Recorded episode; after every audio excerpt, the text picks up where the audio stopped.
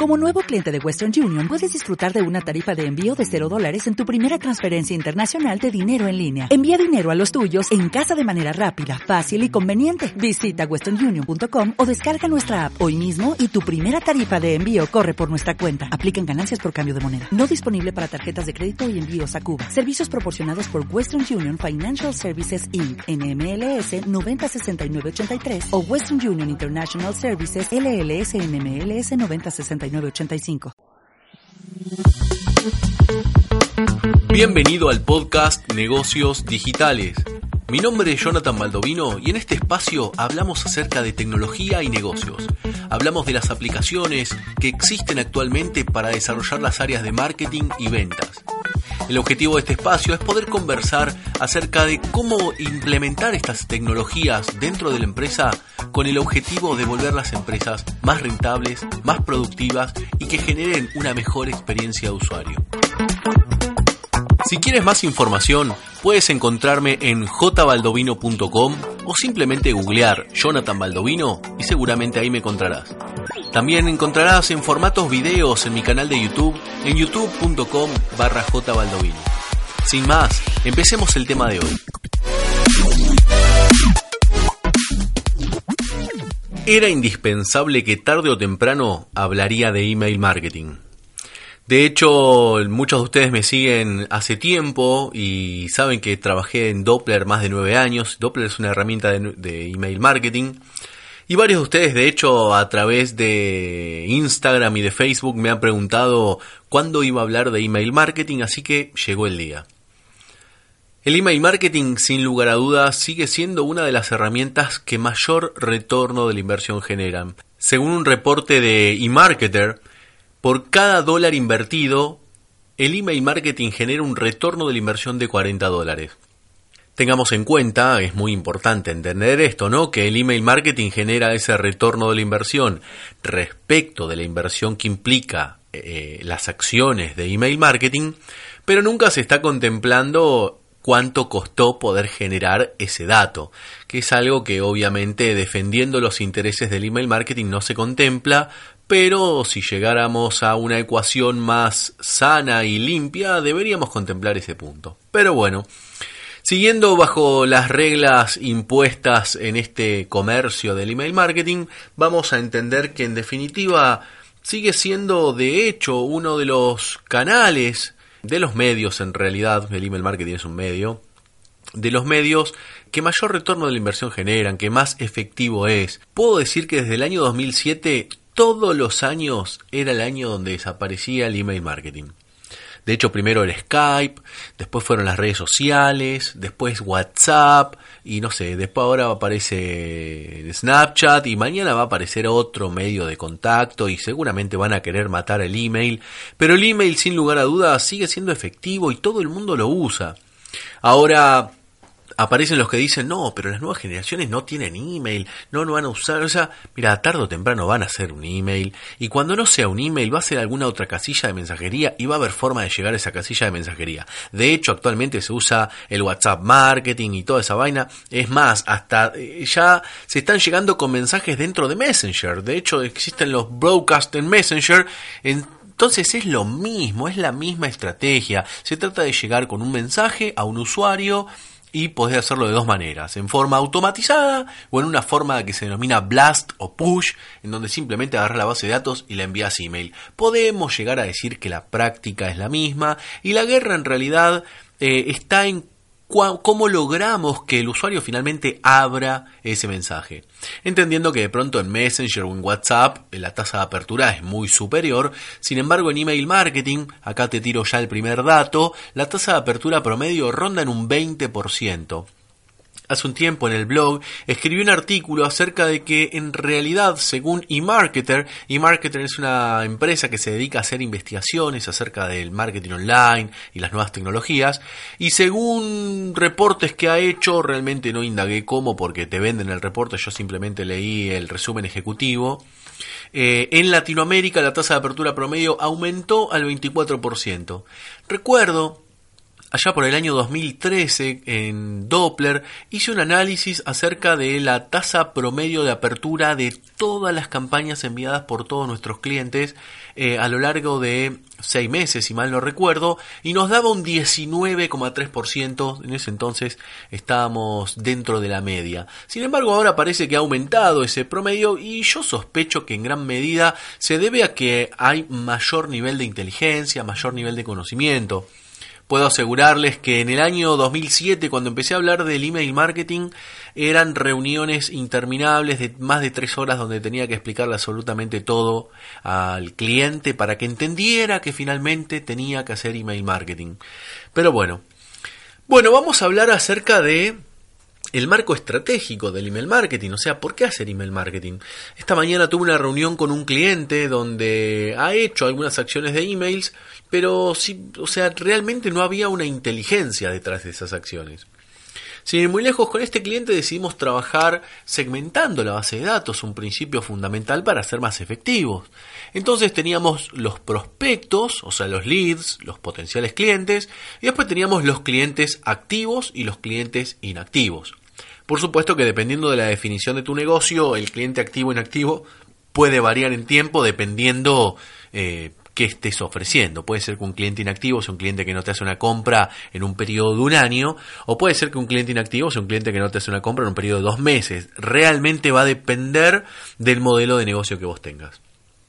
Pero, sin lugar a dudas, entre el cliente activo, el inactivo y el prospecto, las comunicaciones deberían ser distintas. No deberíamos manejar el mismo nivel de comunicaciones considerando que estamos hablando de distintos tipos de usuarios y tenemos distintos tipos de información. Ahora bien, voy a pasarte algunos datos para que tengas conciencia más o menos de qué estamos hablando cuando hablamos de email marketing. Ya dijimos que la tasa de apertura promedio ronda en un 20-24%. Puedo decirte que el CTR, Recordemos que el CTR es el click-through rate. Hablando de CTR, hago un paréntesis. Estoy por lanzar un nuevo programa que se va a llamar Diccionario de Marketing Digital, en donde básicamente estoy desarrollando un montón de palabras dentro del mundo del marketing online que muchas veces las personas las desconocen. Por ejemplo, CTR. ¿Qué es el CTR? Y bueno, el CTR es, en el caso del email marketing, el total de clics sobre el total de emails enviados. Bien, el CTR comúnmente se conoce más en el mundo de la publicidad online, que responde a la tasa de clics sobre el total de impresiones generadas. Entendiendo que una impresión es cada vez que se imprime un banner, o sea, un banner se muestra en alguna pantalla en alguna parte del mundo. Entonces, volviendo a los datos, decimos que el CTR es en email marketing el promedio es el 6.6%.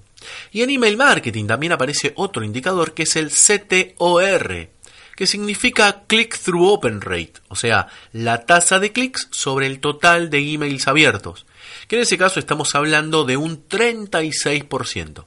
O sea que significa que sobre el total de personas que abrieron tu correo, solamente el 36% estadísticamente hablando y en promedio son los que hacen clic.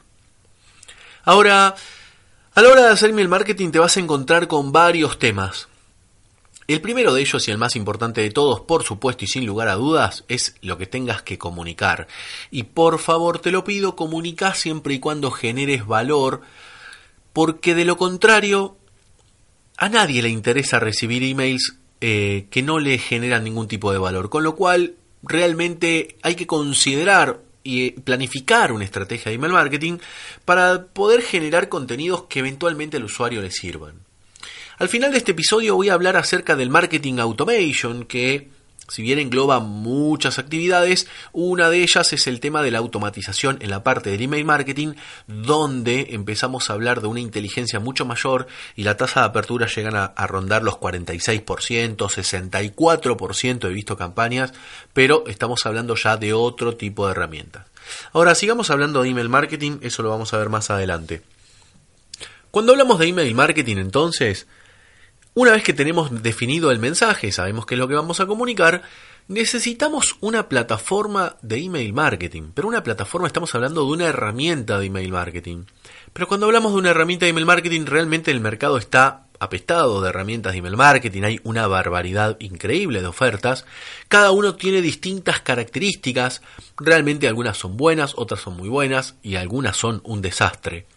Pero puedo decirte que, más allá de evaluar las características de cada herramienta, que realmente hay algunas que tienen muchas características y otras que tienen pocas características. Pero sobre esto voy a contarte una experiencia eh, muy de negocio. Recuerdo en Doppler, en aquel entonces, teníamos un feature, una característica que eran las campañas referral, ¿no? Que nosotros las promocionábamos como las campañas virales. Era la época también donde se hablaba mucho del marketing viral y toda esa vaina. Pero la realidad es que era un feature que lo vendíamos como algo que ninguna plataforma lo tenía y de hecho, ese feature, esa característica generaba ventas.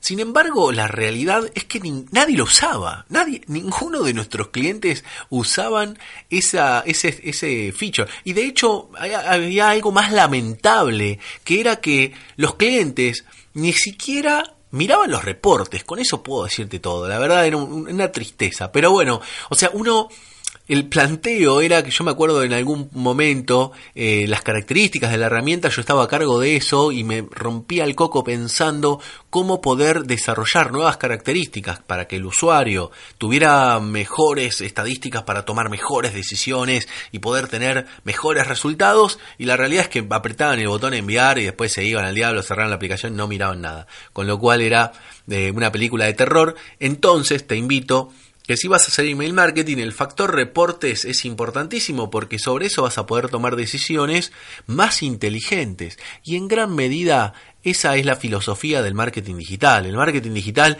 te permite hacer una cantidad de datos increíbles en tanto y en cuanto vayas a tomar decisiones para mejorar los resultados. Entonces, sigamos avanzando. Es clave entonces que investigues qué herramienta vas a usar, pero por sobre todas las cosas, la prioridad máxima a la hora de elegir una herramienta es el delivery.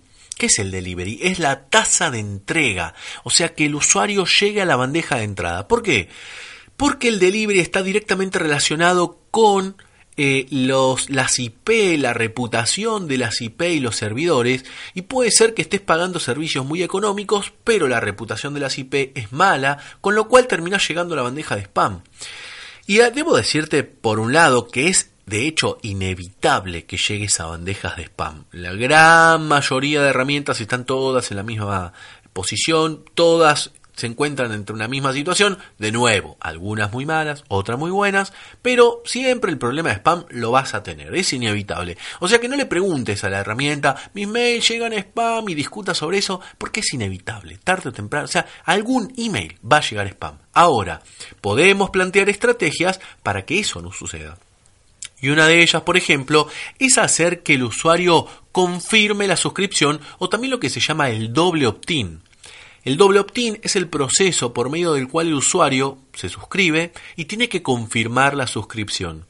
De esa manera, bien, lo que sucede es que llega información al servidor y el usuario le está diciendo a su cliente de correo, recordemos que el cliente de correo puede ser su Gmail, su Hotmail, su Outlook o lo que esté usando, y le están diciendo este email me interesa, ¿ok? Con lo cual cuando le dicen este email me interesa, ya tiene un orden de prioridad y muy posiblemente estemos asegurando eh, la bandeja de entrada. Pero, déjame decirte otra cosa, está analizado que si vos tenés un formulario de opt-in simple, o sea que el email, el usuario se suscribe y va a la base de datos, a uno, un formulario de doble opt-in, lo que implica la confirmación, Estadísticamente hablando, creo que alrededor del 60% terminan haciendo clic en la parte de la confirmación. O sea que si vos tenés doble opt-in como estrategia sí o sí, vas a perder un 40% de las suscripciones. Eso es algo real e inevitable. Pero realmente nunca hice esta ecuación, pero sería interesante analizar la tasa de efectividad sobre el total de la base a los usuarios que en realidad solamente se te dieron el doble opt-in, lo que de alguna manera estás asegurando, por un lado, el interés del usuario y por otro lado, estás asegurando llegar a la bandeja de entrada. Lo que sucede también en gran medida es que todo el mundo se obsesiona por la cantidad, por el volumen, ¿no? Bases de datos de 10.000, 50.000, 100.000, 200.000 suscriptores, una barbaridad, es, una locura. Yo siempre en las conferencias a veces menciono y digo, escúchame, el, estadio de River Plate, el estadio de River Plate, allá el, monumental que se llama, eh, entran, si mal no recuerdo, alrededor de 60.000 personas. 60.000 personas. Ustedes pueden googlear, los invito a que quien no conoce googlee Estadio Monumental o Estadio de River Plate, imagínenselo lleno de gente, 60.000 personas. Y si vos tenés una base de 100.000, estamos hablando de casi el doble de esa gente. Imagínate toda la gente a la que estás llegando con una campaña de email marketing. Y realmente si no estás vendiendo, tenés un gravísimo problema. Y el problema no es la gente, tu, el problema es o la comunicación, o el mensaje, o la herramienta, pero en algún lado tenés problemas. Porque no puede ser que estés impactando esa cantidad de gente para generar N cantidad de ventas. Así que toma conciencia acerca de los números reales, cantidad de gente, cuánta gente tenés que impactar para generar algo. Entonces ahí es donde vas a empezar a tomar conciencia de la realidad. Vamos a pasar a otro tema acerca del email marketing, ya hablamos acerca del delivery, ya te di algunos números promedio, vamos a hablar de la tasa de apertura. En la tasa de apertura, o sea, el elemento, lo que condiciona en gran medida la tasa de apertura, estamos hablando de que el correo ya lo entregaste, ¿no? La tasa de apertura lo que condiciona es el asunto del mail, el asunto. Déjame decirte que la mayoría de las empresas cometen la atrocidad de decidir el asunto cinco minutos antes de enviar la campaña donde uno se le ocurre y dicen, a ver, ¿qué le ponemos? Ah, ponele promoción Día del Padre. absurdo, Dios mío, promoción Día del Padre. Todo el mundo le va a mandar asuntos de promoción del Día del Padre, con lo cual no podés pensar algo más creativo. Júntense, diviértanse, háganlo en equipo, aprovechen esos momentos para pensar qué mensaje podemos generar para captar la atención del usuario. Y por otro lado, déjame decirte algunas técnicas muy básicas, ¿sí? podemos desarrollar este tema si quieren en otro podcast, eh, si les interesa pueden buscarme en, Instagram, en Instagram arroba y ahí me dicen si quieren que desarrolle temas en particular, por ejemplo, hablar un capítulo solamente del asunto, porque da para largo. Pero bueno, generar eh, interrogantes, generar, decir, ¿qué hay ahí adentro? Entonces, por ejemplo, un subject podría decir, esta sorpresa es para tu papá. Es decir, what the fuck, o sea, ¿cuál es la sorpresa? Quiero saberla. Entonces, de alguna manera, generar expectativa. La generación de expectativa es clave para hacer, what, ¿qué hay ahí adentro? Ahora bien, otro detalle importante que acompaña el asunto es el from name o el campo de, o sea, el remitente, quién me envía el email. Lo normal es que las empresas lo que hagan es poner el nombre de la empresa. Bueno, si tienen que hacer eso por cuestiones políticas está bien, es inevitable, pero yo debería decirles que si estamos hablando de transformación digital dentro de las empresas, deberían empezar a entender que las comunicaciones entre personas son mucho más efectivas que las comunicaciones entre empresa a persona. Lo que significa que si vos en el campo de, o si en el remitente, lo enviarías con el nombre de una persona, la tasa de efectividad sería mucho mayor. ¿Por qué? porque es una persona la que te está escribiendo, la que te está dirigiendo un mensaje. Con lo cual esa combinación de remitente y asunto es letal, funciona muy muy bien. Ahora, vamos adentro. Listo, rompiste la primera barrera, abrió el email, el usuario lo tenés ahí. Lo que tenés que generar en esa instancia, más allá de un eh, mensaje efectivo, es el call to action, el llamado a la acción. Lo que vos querés que el usuario haga. Clic aquí, consultar, ver más, más información, información que haga que el usuario salga del email y lo lleves a donde vos lo querés.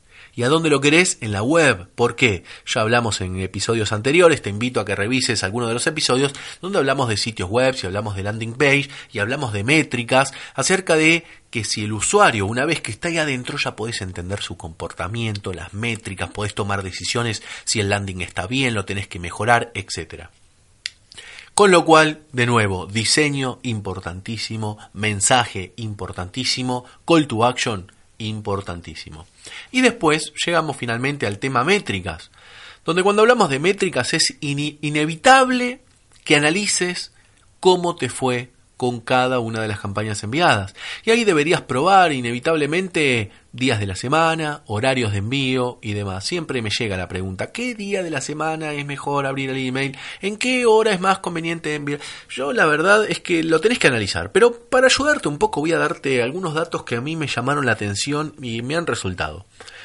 Por ejemplo, según Google, Google tiene un índice de búsquedas mayor en el periodo de las 11 de la mañana a las 2 de la tarde y de las 5 de la tarde a las 8 de la noche. En esos espacios se abre una ventana donde hay mayor cantidad de consultas en Google, lo que significa que posiblemente el usuario en esos, en esos horarios tenga tiempo para investigar, lo que significa que posiblemente si envíes un email en esos horarios tengas mejores resultados que enviándolo en otros. Ojo, deberíamos tener en cuenta y considerar tu público objetivo y hacer pruebas. Ahora bien, sigamos avanzando.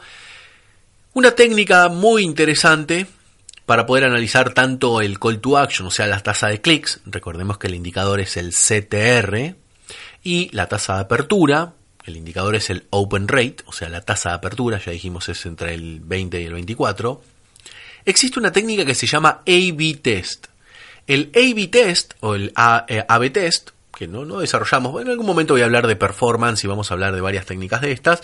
Lo que te permite es analizar, por ejemplo, es A con B. Entonces, lo que se hace regularmente es tomas una muestra representativa de la base de datos, por ejemplo, un 10%. Recordemos que una muestra representativa tiene que ser arriba del 6%. Abajo del 6% no es representativo una base de datos. Tomamos una muestra representativa del 6, la dividimos en dos partes y le mandamos a un asunto A y a otro asunto B analizamos cuál tiene mayor tasa de apertura y le enviamos al restante de la base de datos el email con mayor tasa de apertura. Obviamente, utilizando nuestra creatividad vamos a obtener los mejores resultados posibles. Lo mismo podés hacer en el caso del diseño, o sea, el call to action, lo que estás buscando que el usuario haga clic. En ese caso, podés, de nuevo, lo mismo. Tomás una muestra representativa de la base, la divides en dos partes, le mandas asunto A, eh, perdón, diseño A, diseño B, y sobre eso analizas eh, la tasa de clics y le envías al resto de la base de datos lo más efectivo.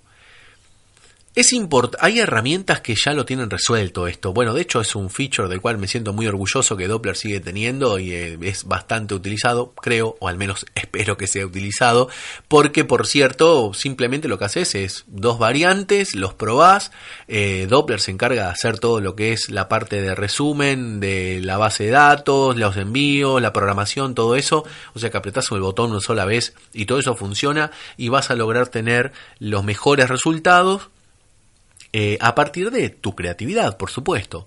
Y de nuevo, y te invito, te invito a que estas cosas no las haga una sola persona.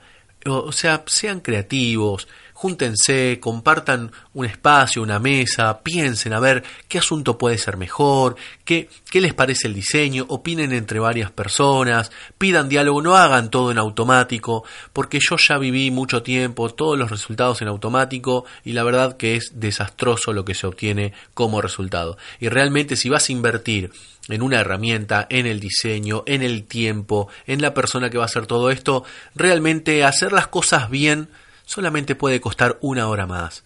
Me acuerdo una frase que ya mencioné anteriormente, pero me dice, siempre me ronda en la cabeza una frase de, Diego del Piso, que dice que algo extraordinario no es ni más ni menos que hacer algo ordinario extraordinariamente bien.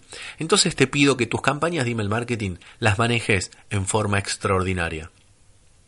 Ahora bien, vamos a hablar de la evolución del email marketing que vendría a ser algo así como el marketing automation. Pero ojo porque acá hay un discurso confuso por parte de las herramientas de email marketing, donde te hablan de automation, porque simplemente puedes automatizar dos cositas y no es lo mismo que Marketing Automation, una plataforma como podría ser Haspot, Infusionsoft, ActiveCampaign, entre otras. Hay herramientas que tienen automation como en Blue, Doppler, MailChimp, etcétera, que no necesariamente es marketing automation. No confundamos los tantos. Una cosa es herramientas de email marketing que tienen una funcionalidad automation que te permite hacer cosas muy interesantes, pero nunca, nunca van a alcanzar el potencial que tiene una herramienta de marketing automation en otra escala.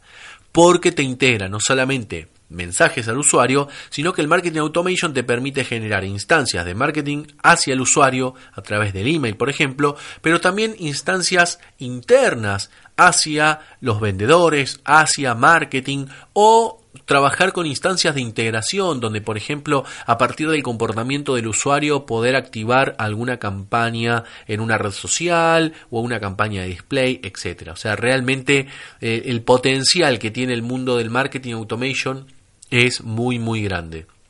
Pero sin llegar a esta instancia, el marketing automation consiste básicamente en automatizar una serie de procesos. Por ejemplo, siguiendo con el ejemplo del cliente que les comentaba esta mañana, algo que les comenté es, yo le digo, ok, si el cliente te compra algo que eventualmente lo necesita en varias oportunidades al año. Sí, es correcto. ¿Cuántas veces al año? Y mínimo cada cuatro meses, me dice. Ok, entonces, ¿por qué no armamos una campaña con una fecha en donde el dato entra con la fecha de la última acción que tuvo y después hacemos recordatorios cada cuatro meses buscando reactivar a ese potencial cliente. Ahora acá viene la diferencia radical entre el automation de una herramienta de email marketing y el automation de una herramienta de marketing automation. El automation de una herramienta de email marketing llega hasta dónde? Hasta que activa, obviamente, estas campañas, donde ahí puedes programar uno, dos, tres, cuatro correos, cinco o los que quieras, tratando de buscar la activación. Ahora, en el mundo del marketing automation, aparte de enviar esos correos, podés generar alertas a los ejecutivos para que llamen al cliente. Entonces el cliente no solamente está recibiendo correos, sino así también le estoy avisando al ejecutivo que ese cliente debería poder contactarse porque ya está en periodo de volver a contratar servicios. De esta manera es como implementamos tecnologías que vuelven a las empresas más productivas, tecnologías que hacen a una mejor experiencia de usuario. De hecho, imagínate al usuario que recibe un correo, lo vio, o e, e, es más, hay herramientas como HubSpot que mientras el usuario está con el correo o está conectado en la web, le aparece al vendedor del otro lado una ventanita y le dice fulano está conectado y lo llamás por teléfono y el usuario del otro lado, que muchos no saben de tecnología, no entiende nada, piensa que estás haciendo gualichos, como decía mi abuela. Pero es magia, es mágico esto, o sea, es como la, algunos dicen, es como, uy, te me conecté, no, no, no te conectaste, no pasó nada astrofísico, simplemente fue una cuestión de tecnología y cookies aplicadas al servicio de las empresas para volverlas más productivas, más inteligentes, con una mejor experiencia de usuario, y de eso es lo que hablamos en este podcast, en definitiva, de cómo poder utilizar las nuevas tecnologías con el objetivo de desarrollar nuevos negocios. Así que bueno, creo que te di un escenario bastante amplio respecto del mundo del marketing automation. Mira, te voy a contar algo. Eh, te invito a que te suscribas en el canal de YouTube, youtube.com barra jbaldovino. Estoy por publicar un video acerca de algo que se llama el lead scoring que el lead scoring es una puntuación que se le asignan a los prospectos dependiendo la dinámica que tiene en el ecosistema. O sea, si abre el mail, no lo abre, hizo clic, entró al sitio web, vio tal producto, vio tal video, y dependiendo de esto, como que se va autocalificando, con lo cual después le genera alertas al usuario acerca de cómo poder utilizar em, estas herramientas y poder llamar a los usuarios que se encuentran más calificados. De esa manera, el performance de la fuerza de venta aumenta porque trabaja sobre datos calificados. Los datos fríos que no están calificados, marketing se ocupa de calentarlos. Así que ahí voy a publicar un video acerca de algunas herramientas y de cómo funciona esto a la hora de la implementación para que te lleves una mejor idea. Bueno, gente, desde ya, eso es todo lo que tenía por el día de hoy. Muchísimas gracias por estar del otro lado. Por supuesto, no puedo dejar de pedirte que eh, sea en la plataforma que estés escuchando estos podcasts, eh, si podés dejar un like, un comentario, compartirlo con alguien que consideres que le puede llegar a servir esta información. A mí me gusta compartir esta información con el objetivo de poder ayudar a emprendedores y empresarios a poder implementar las tecnologías. Así que si vos, si está en tu mano la posibilidad de compartir esto o de generar algún like, eh, darle una estrellita, un corazón, lo que fuere. Eso ayuda al posicionamiento de estos podcasts y realmente me ayuda a poder llegar a un público mayor. Desde ya, muchísimas gracias por estar del otro lado y nos vemos en un próximo episodio.